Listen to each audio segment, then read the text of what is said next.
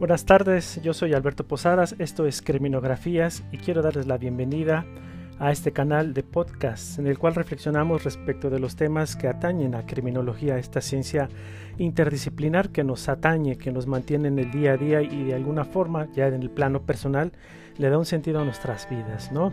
Hay mucho que debatir, mucho que comentar y el día de hoy, bueno, hay un tema no menos interesante. Es un tema que ha surgido a partir de la inquietud generada en la reflexión teórica metodológica en el seno de las aulas de las clases de formación de profesionales en criminología. Particularmente me he topado también con este tipo de vicisitudes, de, si lo podemos decir, de coyunturas, porque finalmente en clases lo que menos se pretende, al menos en el área de ciencias sociales, lo que menos se pretende en las clases, en las aulas, es imponer monumentales verdades, grandes verdades, dogmas. Eso siempre ha quedado muy claro, ¿no? Obviamente hay conceptos, hay definiciones, términos que es necesario como acatarlos de alguna u otra forma, aceptarlos mediante pues el desarrollo intelectual, epistemológico de los expertos en criminología y disciplinas afines a lo largo de su historia, ¿no? Se atañe porque finalmente son los expertos quienes ya tienen mucho tiempo de trabajo junto con otros también quienes llegan a, estas conclusiones, a estos términos y quedan definidos. Pero ¿qué hay allá cuando este término entra como en una crisis paradigmática al estilo de Thomas Kuhn en la estructura de las revoluciones científicas? ¿Qué hay allá cuando el término, el concepto mismo ya no nos está dando la capacidad de analizar la realidad social criminal? Yo agrego el término criminal porque finalmente en criminología nos acotamos al aspecto ya sea del criminal, el crimen y la criminalidad. Sí, en eso nos especializamos sin lugar a dudas. Entonces, el concepto que es el, el, tema principal del podcast del día de hoy, que es el denominado hecho criminal, es una idea que surge ¿sí? en mi inquietud como académico investigador en el seno de la licenciatura en criminología de la Universidad Autónoma de Querétaro, ¿sí? porque no hay como empezar a definir todos estos términos que de alguna forma aperturan la visión panorámica del hecho social a sus profesionales, en este caso a los criminólogos. El concepto hecho criminal derivaría en este sentido del concepto de Emil Durkheim, el padre fundador de las ciencias sociales, allá en la transición entre el siglo XIX y el siglo XX. ¿sí? cuando acuña el término hecho social y luego hace una diferencia entre el hecho social y el fenómeno social. Finalmente, pero el hecho criminal ¿Cuáles serían sus implicaciones? Solamente hay que recordar que Emil Durkheim era estructural funcionalista. Tenía mucha inspiración del darwinista social eh, Herbert Spencer, este británico que es considerado también como uno de los precursores de las ciencias sociales y la antropología, principalmente la antropología social, pero a su vez estaban inspirados por Charles Darwin con esta visión biologicista de alguna forma, todavía no podíamos llamarle ciencias sociales porque dependíamos mucho de, estos, de estas perspectivas propias de las ciencias naturales recién fundamentadas en el positivismo de la Francia de inicios del siglo XIX. En esta época tan pujante, sin tan poética en el sentido de la búsqueda de la verdad, pero a partir del hecho fáctico, el hecho sujeto a verificación. Augusto Comte establece su máxima orden y progreso. La ciencia, la razón, la objetividad nos va a llevar a tener una sociedad pujante, creciente, ordenada, respetuosa de la ley, que, tenga la capacidad en su tesitura racional o racionalista, si también lo podemos este, mencionar de esta forma, eh, tuviera esta forma de predecir inclusive y dominar las leyes de la naturaleza, predecir los problemas, incluido el crimen incluido el crimen allí en la segunda mitad del siglo XIX con nuestro principal representante, Cesario Lombroso, aunque finalmente Cesario Lombroso no está directamente vinculado de Augusto Comte o Herbert Spencer o Emil Durkheim, eh, Cesario Lombroso pertenece a esta inercia positivista de la búsqueda de la verdad mediante la razón. Se retoma entonces, después de 10 siglos de escolástica medieval, bueno, la escolástica bien sabemos que da inicios por ahí o tiene su su cúspide, ¿sí? su, su, posicionamiento más álgido respecto de sus debates, pues por ahí del siglo XII, XI de nuestra era, ¿no?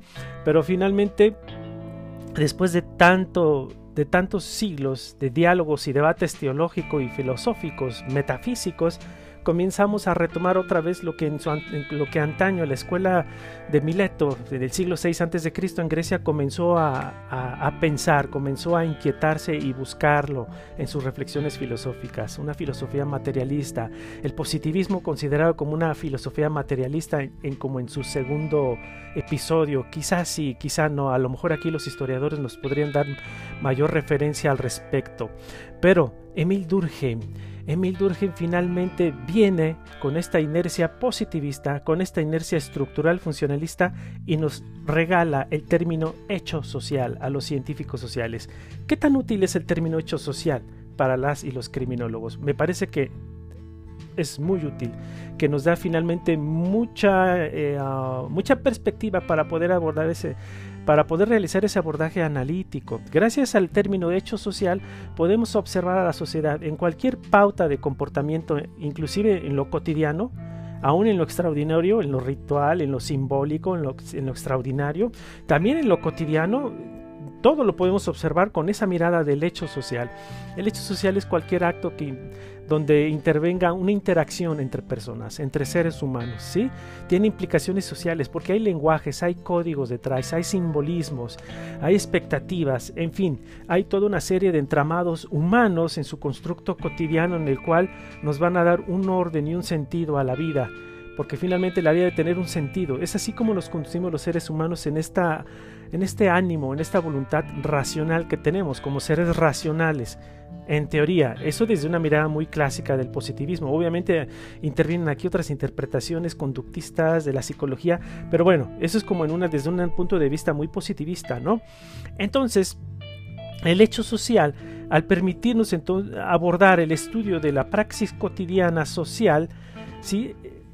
Da mucho de qué hablar. Nos permite entonces observar todo desde el punto de vista de la ciencia social. Ese es el gran aporte de Emil Durkheim, ¿sí? que no se niega. Y luego de allí se desprenden otras ramificaciones de la sociología, como la sociología criminal, que nos introducen otros conceptos. Emil Durkheim ya nos había introducido el concepto de, de anomia, por ejemplo. ¿sí? Merton, ¿sí? también desde la sociología criminal, después enriquece el concepto. Entonces, de ahí surge en esta tesitura... Oh, disciplinar propia de la sociología criminal surge el término conducta antisocial. ¿sí? Este término, conducta antisocial, es uno de los términos muy referidos también en criminología y que a manera de concepto nos permite dar cuenta de esa realidad social que interesa, de esa realidad anómica social, agregaría yo el término anómico, de esa, de esa realidad anómica social, pues para poder dar cuenta de sus estructuras, de sus causalidades y dar así este, algunas pautas de posible análisis fáctico, objetivo, racional y cuáles podrían ser las soluciones a ese problema, porque finalmente todas las ciencias sociales, sin excepción, o las llamadas ciencias de la conducta, ciencias del comportamiento, sea desde lo individual o lo colectivo, finalmente uno de sus principales objetivos es la intervención en los planes sociales cotidianos, incluidos sus problemáticas,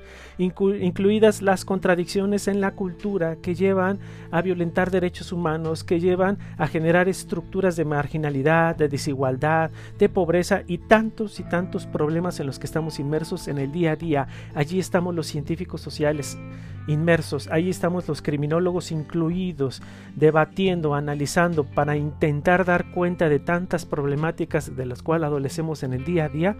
Y bien, vamos a intentar corregirla. Fíjense, esto es un espíritu muy positivista, seguimos siendo positivista, pese a que hay algunos debates ya más propios de la posmodernidad en antropología, en sociología, en criminología, desde sus inicios con la criminología marxista, la criminología crítica, finalmente, ¿sí?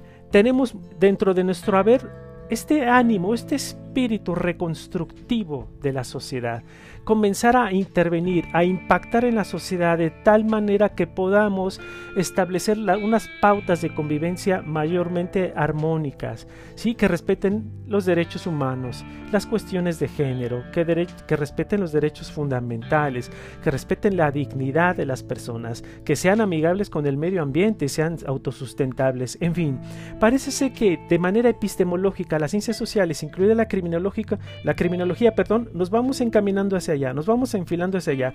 Es como que la conformación de los nuevos paradigmas, donde ante esta sociedad tan cambiante, tan álgida, tan, tan que se transforma constantemente, ¿sí? Eh, debemos estar eh, siempre al tanto de lo que sucede, y, incluidas las nuevas problemáticas que surgen a partir del desarrollo de nuevas tecnologías, las redes sociales, eh, las telecomunicaciones, etcétera, etcétera. Entonces debemos estar al tanto. Entonces retomo el concepto inicial. ¿De qué manera nos serviría el concepto hecho criminal? para poder entender todas estas implicaciones que he venido argumentando a lo largo de estos poco más de 10 minutos. Es necesario tener claro que el hecho social desde la perspectiva de Durkheim, aparte de que nos da esas herramientas teóricas y metodológicas para un análisis fáctico, objetivo y racional de la vida cotidiana social de las personas desde lo individual y desde lo colectivo, ¿sí?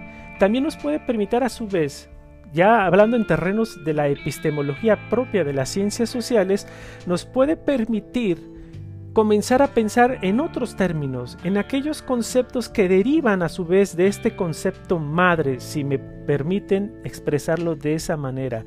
El concepto madre, el concepto original, el concepto arquetípico, en este sentido sería el hecho social. El concepto de Durkheim, claro que sí.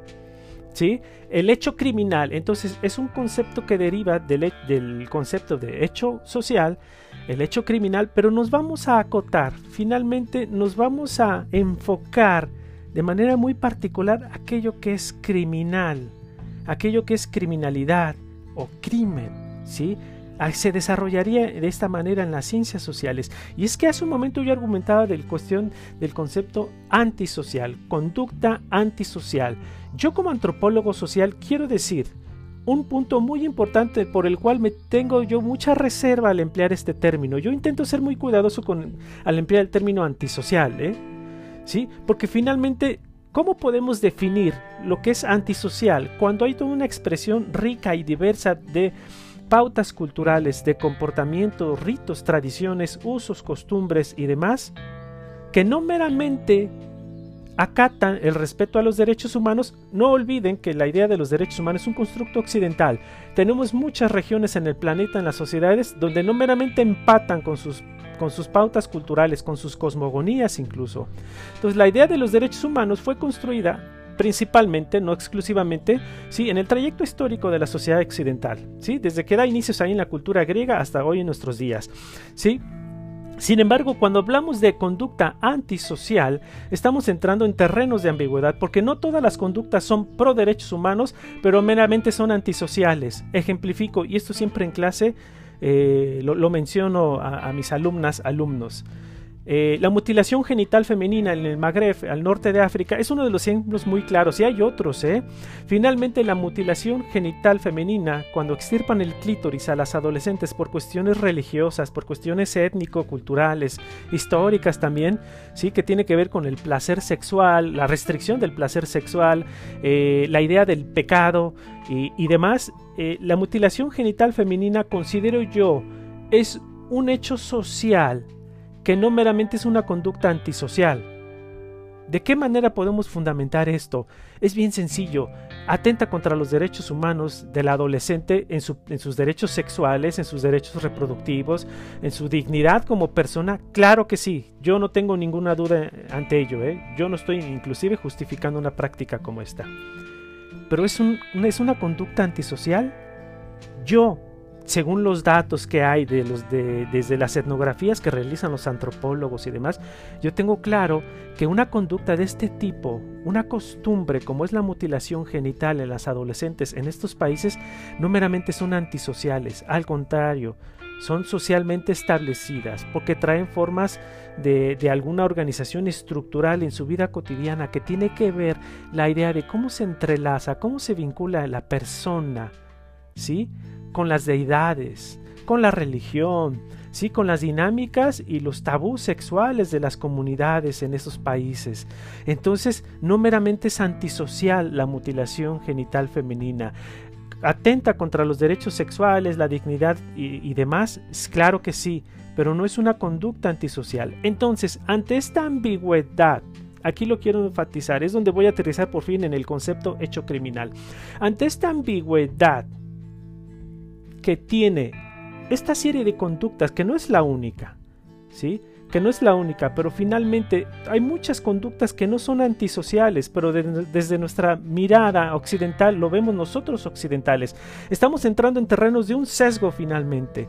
Por lo tanto, ante esta ambigüedad de tantas conductas que nosotros podemos observarlas como antisociales, pero que en realidad son socialmente establecidas, incluidas en su vida cotidiana, ¿sí? Fomentando la colaboración, la cooperación, la tradición, qué sé yo. ¿De qué manera podríamos nosotros entonces uh, aminorar o confrontar el sesgo conceptual que nos da el término conducta antisocial? Porque en nuestras aulas, en formación, nos enseñan el término. Lo asumimos. Y cuando estamos ahí en el quehacer cotidiano de nuestra profesión, tomamos decisiones. ¿Sí? A partir de ese conjunto de conceptos que nos fueron introyectados y quizá de manera crítica los asumimos y con eso decidimos en nuestro quehacer profesional. No sé si den cuenta de la importancia que tiene este tema finalmente en la formación de las y los criminólogos, ¿sí? Entonces, un simple concepto que nos da herramientas para un análisis de un hecho social determinado, quizá no nos está dando las herramientas suficientes para actuar de manera profesional, científica o inclusive en los peores escenarios, nos está dando las herramientas para mal actuar cuando estamos hablando de culturas complejas, diversas, con distintas perspectivas. Aquí la antropología tiene mucha cabida entonces, ¿no? Tiene mucha cabida en este quehacer profesional cotidiano de las y los criminólogos. La antropología nos podría ayudar a relativizar metodológicamente hablando estas pautas culturales, estas tradiciones, costumbres y dar cuenta de qué manera fueron construidas y significadas en sus propias cosmogonías. ¿Sí? en el sentido propio, en la lógica de la vida cotidiana de estos grupos. Entonces, ¿son antisociales o no son antisociales? Finalmente caemos en la pregunta, no son antisociales atentan contra los derechos humanos, son tema de trabajo de las y los criminólogos, claro que sí, pero no son antisociales. Entonces, ante esta ambigüedad de este propio término, de este concepto conducta antisocial, tenemos que redefinir un concepto que intente abarcar, a partir de una relativización metodológica de todo hecho social, de esta manera poder dar cuenta los trasfondos propios de cómo fueron construidos, en qué términos históricos, políticos, sociales, culturales, cosmogónicos. La mutilación genital femenina, finalmente uno de los tantos ejemplos que podemos mencionar la narcocultura. Lo podemos ver en México como una cuestión de un conjunto de, pautas enmarcadas en, estos, en, estos, um, en estas agrupaciones contraculturales porque hacen apologías a los delitos, a las violencias, a la misoginia, a la falta de la autoridad, digo, al desorden social, a la afrenta a la autoridad. Bien, pero qué tan antisocial somos cuando en un país prevalece esta idea, prevalecen estas afinidades, estas estéticas, como la narcocultura. Entonces el hecho criminal, aquí es donde entonces entra en terreno este concepto que a manera de propuesta y como prolegómeno estoy introduciendo con estas ideas sueltas, pero que debemos de empezar a entretejer para tenerlas más aterrizadas, más definidas. ¿sí? El hecho criminal sería un concepto que, a diferencia del concepto de conducta antisocial, tendría en sus visiones, en sus implicaciones teórico-metodológicas y éticas profesionales también, ¿sí? esta relativización metodológica para dar cuenta que no toda conducta antisocial como nosotros lo vemos meramente es antisocial. Entonces, ¿de qué manera podríamos proceder para hacer un análisis acucioso y finalmente lo que viene ya ¿sí? en el ejercicio profesional de la y el criminólogo en su cotidianidad? Elaborar políticas públicas planteo la, siguiente pregunta. En el tenor de este, de este ejemplo que acabo de dar de la mutilación genital femenina en África, elaborar políticas públicas que restrinjan el uso o prohíban la mutilación genital femenina en estos países, ¿meramente va a acabar con el problema? Después de ser una tradición que tiene siglos de presencia, que tiene trasfondos inclusive religiosos de fe muy, muy muy ah, considerables, importantes para las personas que la llevan a cabo. ¿Ustedes creen que una política pública restrictiva, una legislación va a acabar con el problema? ¿O qué hay mejor de introducir un nuevo concepto que se adapte a la tesitura de estos comportamientos que nosotros vemos antisociales, pero que no son antisociales para ellos? Entonces, en este grado de, de cobertura eh, teórico-metodológica, de cobertura empírica inclusive, podemos elaborar políticas públicas más adecuadas a esa realidad, en vez de restringir, en este caso, en vez de prohibir, porque la conducta antisocial y su concepto, sus implicaciones conceptuales nos permiten verlo como antisocial, entonces vamos a querer prohibirlo. Ah, no, entonces el hecho criminal nos habla que no toda conducta violenta o que afrente los derechos humanos es antisocial, hay algunas que inclusive son socialmente legitimadas, el hecho criminal nos va a permitir elaborar unas políticas públicas más adecuadas al contexto cultural e histórico del caso en cuestión, de ese hecho social particular, ese hecho social criminal. Entonces, en vez de prohibir, de restringir, ¿por qué no elaboramos políticas públicas que de alguna u otra forma eh, permitan ¿sí? comenzar a, elaborar pautas de intervención, de diálogos, talleres, es decir, ya estoy hablando de, de, forma muy concreta, muy fáctica de todo aquello que hacen las y los criminólogos, ¿no? De tal manera que ese constante contacto con las comunidades que tienen este tipo de tradiciones en su cotidianidad, en el constante manejo de la información, comience a resignificar estas ideas, estos conceptos, estos significados, de tal manera que de una manera horizontal comencemos un proceso de intervención y en un momento adecuado las personas van a tener ya una visión distinta de la realidad, inclusive van a evitar este tipo de prácticas. Quizá a lo mejor hasta se adhieren a los grupos, las organizaciones civiles, los activistas pro derechos humanos, pro equidad de género, etcétera, etcétera, para seguir trabajando en el tema porque me queda claro que tiene que ser erradicado. O sea, ese tipo de prácticas tienen que ser erradicadas. Yo como antropólogo social me arriesgo mucho al decirlo, pero finalmente a mí mm, yo apelo más al respeto a la dignidad humana y los derechos humanos que finalmente dejar las culturas como están, aún con sus contradicciones, con sus pautas que afrentan a las personas, que las denigran, que las violentan.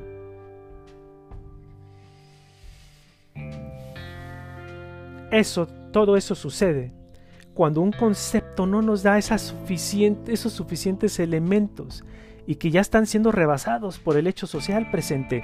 Porque repito, las sociedades, son muy dinámicas finalmente, son muy dinámicas, van cambiando, se van transformando y las teorías son estáticas. Las teorías cuestan muchos años de esfuerzos intelectuales lograr construirlas. Un simple concepto cuesta mucho trabajo.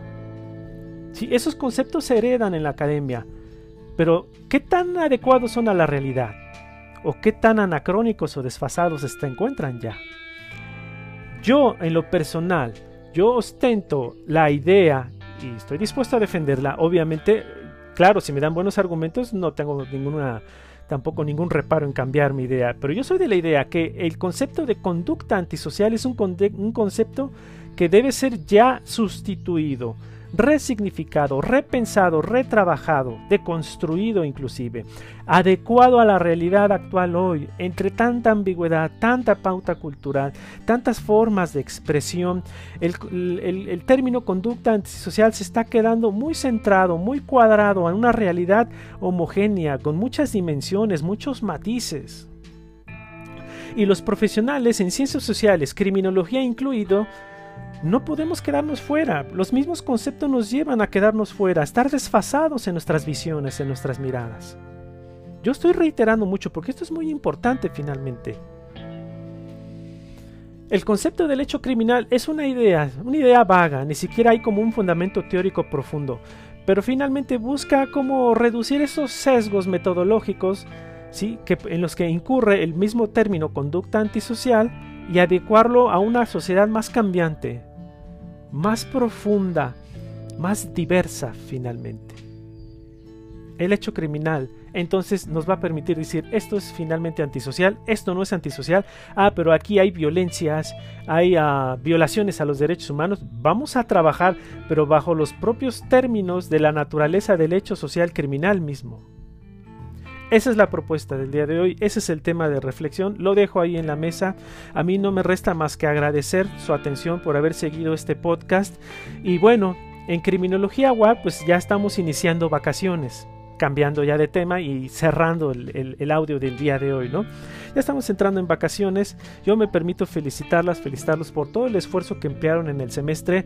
Yo como profesor soy testigo de todo el esfuerzo que ustedes, alumnas y alumnos principalmente, realizan en, pues, en sus actividades de cierre propias, propias del cierre de semestre, como pues, son los exámenes, los proyectos finales, las tareas, exposiciones, etcétera, etcétera.